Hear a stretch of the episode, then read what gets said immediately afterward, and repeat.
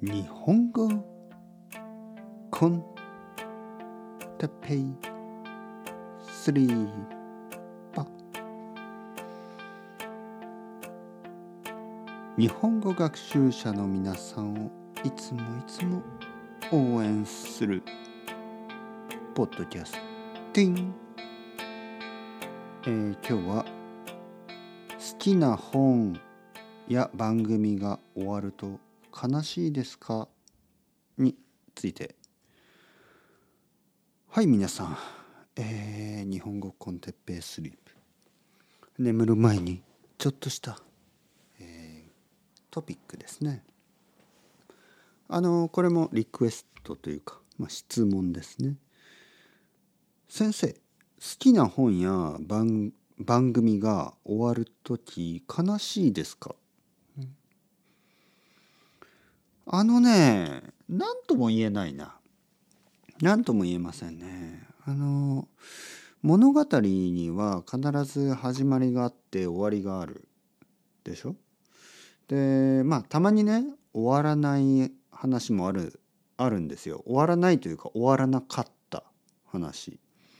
まあ例えばその作者が亡くなってしまったりね死んでしまったりした場合途中で話が終わりますよね。あの感じ やっぱり好きじゃないですよね。なんかこうああなんかこう置いていかれたようなねこれどうなんのみたいな。えこのままなの？みたいなそういうちょっと嫌な不安な感じ。ちょっと責任取ってよって。今までなんか例えばねそれはハイキングもしくはあのツアーガイド。まあツアーガイドでいいですよ。ね、じゃあじゃあ僕がね、まあ、皆さんが東京に来てじゃあ僕が「はいじゃあ次ここ行きますね。はいついてきてください」とか言ってね。じゃあ次はあのバスに乗りますけどあのトイレ行きたい人行ってくださいねみたいな感じで気が付いたらツアーガイドがいなくなってるみたいな。僕がいなくなってる。あれ？ツアーガイドの哲平さんどこ行きました？バスの運転手ええー、っとねいなくなりました。みたいな。え私たちこれからどこ行くの？みたいな。嫌でしょ。まあ物語がちゃんと終わらないとやっぱちょっと嫌ですよね。かといってねじゃあちゃんと終わるのか？っていう問題ですよね。物語の物語というのはきちんと終わることができるのか？問題。ほとんどの場合やっぱり終わりって悪いんですよね。終わり方がいい、えー、本やその漫画とか小説とかあの番組テレビシリーズとか映画とかって多分本当に少ないでしょほとんどないですよね。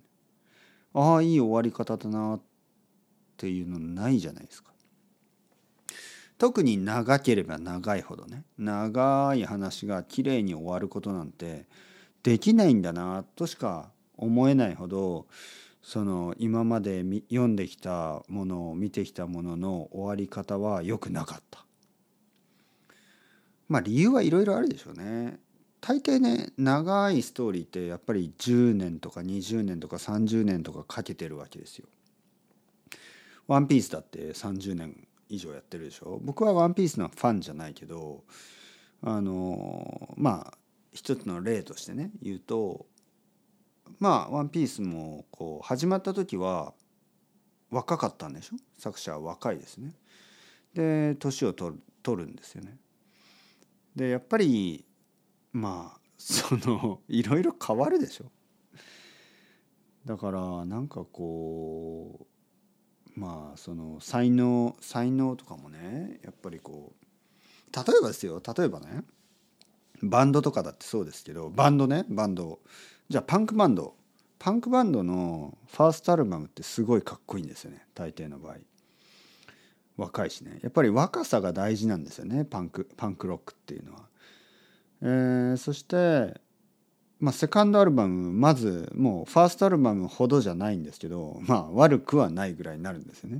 サードアルバムになるとえなんか 同じバンドみたいな。で4枚目とかになるともういい加減にしろみたいな。もうもうファンも変わってるんですね。ファンファンが消えてるんですね。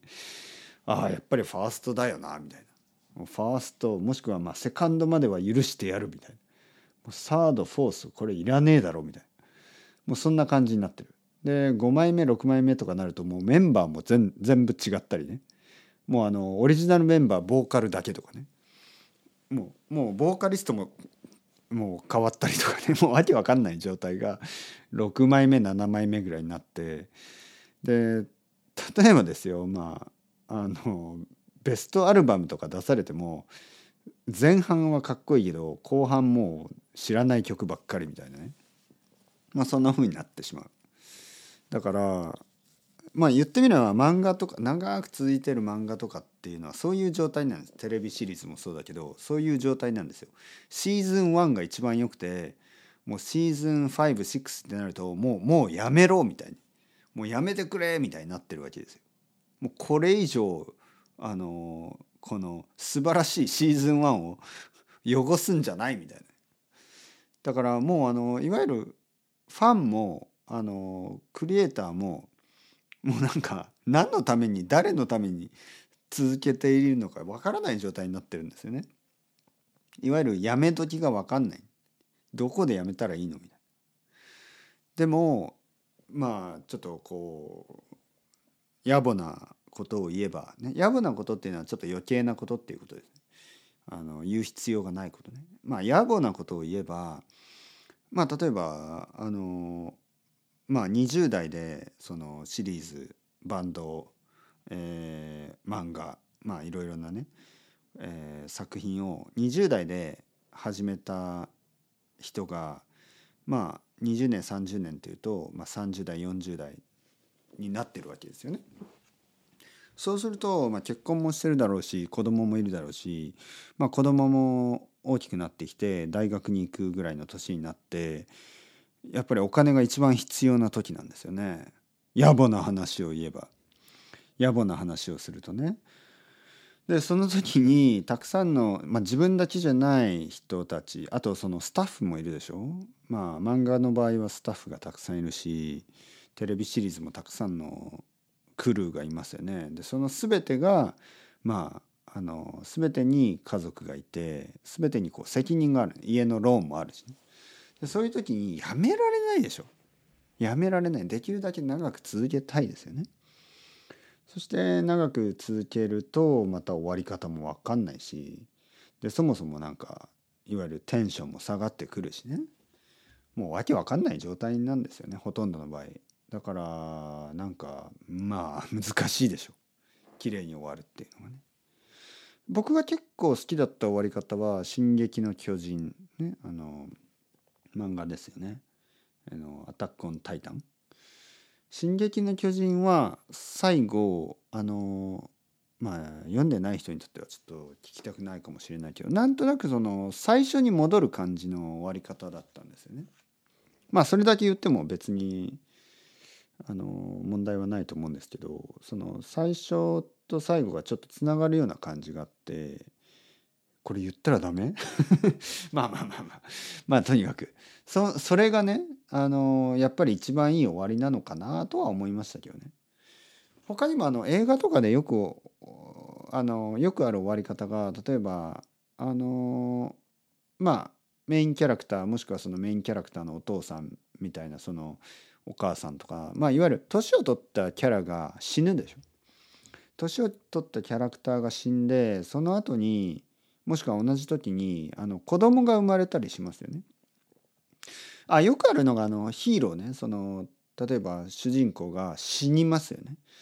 でも主人公のその恋人のお腹の中には新しい命、まあ、子供がいてでその数年後に子供が生まれてまあ ちょっとチージーな終わり方ですけどなんかこう夢の中でこう主人公が出てきてちょっとこう彼女と子供を抱きしめてるようなね、まあ、戦争映画とか多いですよね、まあ、死ん死んだけど死んだけど命は続いていくんだよみたいな、まあ、いわゆるそのそしてその子供に同じ名前をつけるとかね。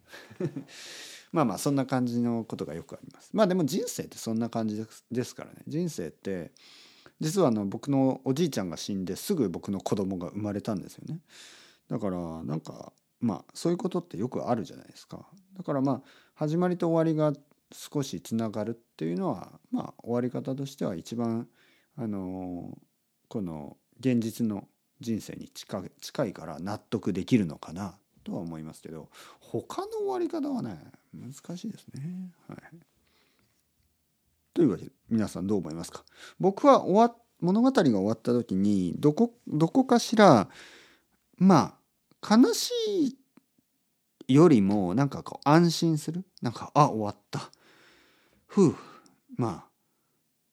まあいいいい話だったらよかったな。これでなんか人と話せるなとか、えー、悪かったらイライラしてまあまあでもでも終わったからいいや。次の次の漫画読もう。みたいな。まあ。あのそんな感じね。はい、まあどっちとしても終わることは嫌いではない。むしろ僕は好きですね。終わるために読んでるところがありますからね。この話はどこに行くんだろう。どうやって終わるんだろうと思いながら終わらせるために読んでるんでまあ終わることが悲しいとは思わないですね。だから人生もそうでしょう。だから僕も多分死ぬ時半分嬉しいんでしょうね 年を取ってまあできれば年を取って死にたいですけど年を取って死ぬ時になんかほっとして死ぬような気がしますね。あのああよかったみたいな。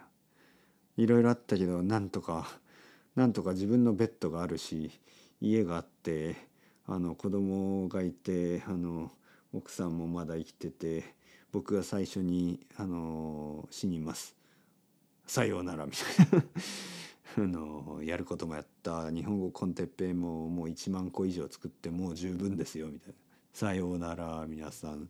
またねまたねまたね」とか言って。死にたいですよね。死ぬ死ぬギリギリにあの最後のポッドキャストを録りたいですよね。うん、あもう本当に最後マジで死ぬんですけどあのー、今まで皆さんありがとうございました。またねまたね。もしかしたら明日まだ死んでなくてもうもう1エピソード録るかもしれないですけどその時は聞いてくださいね。アップロードは子供に任せてます。それでは皆さん ciao ciao hasta luego じゃなくて もうhasta hasta next life またねまたねまたねとか言うかもしれない。はい、というわけで、えー、そろそろ今日は終わりたいと思います。次のレッスンが始まりますね。えー、最後のレッスンね10時、えー、9時か夜9時のレッスンねというわけで ciao ciao hasta luego またねまたねまたね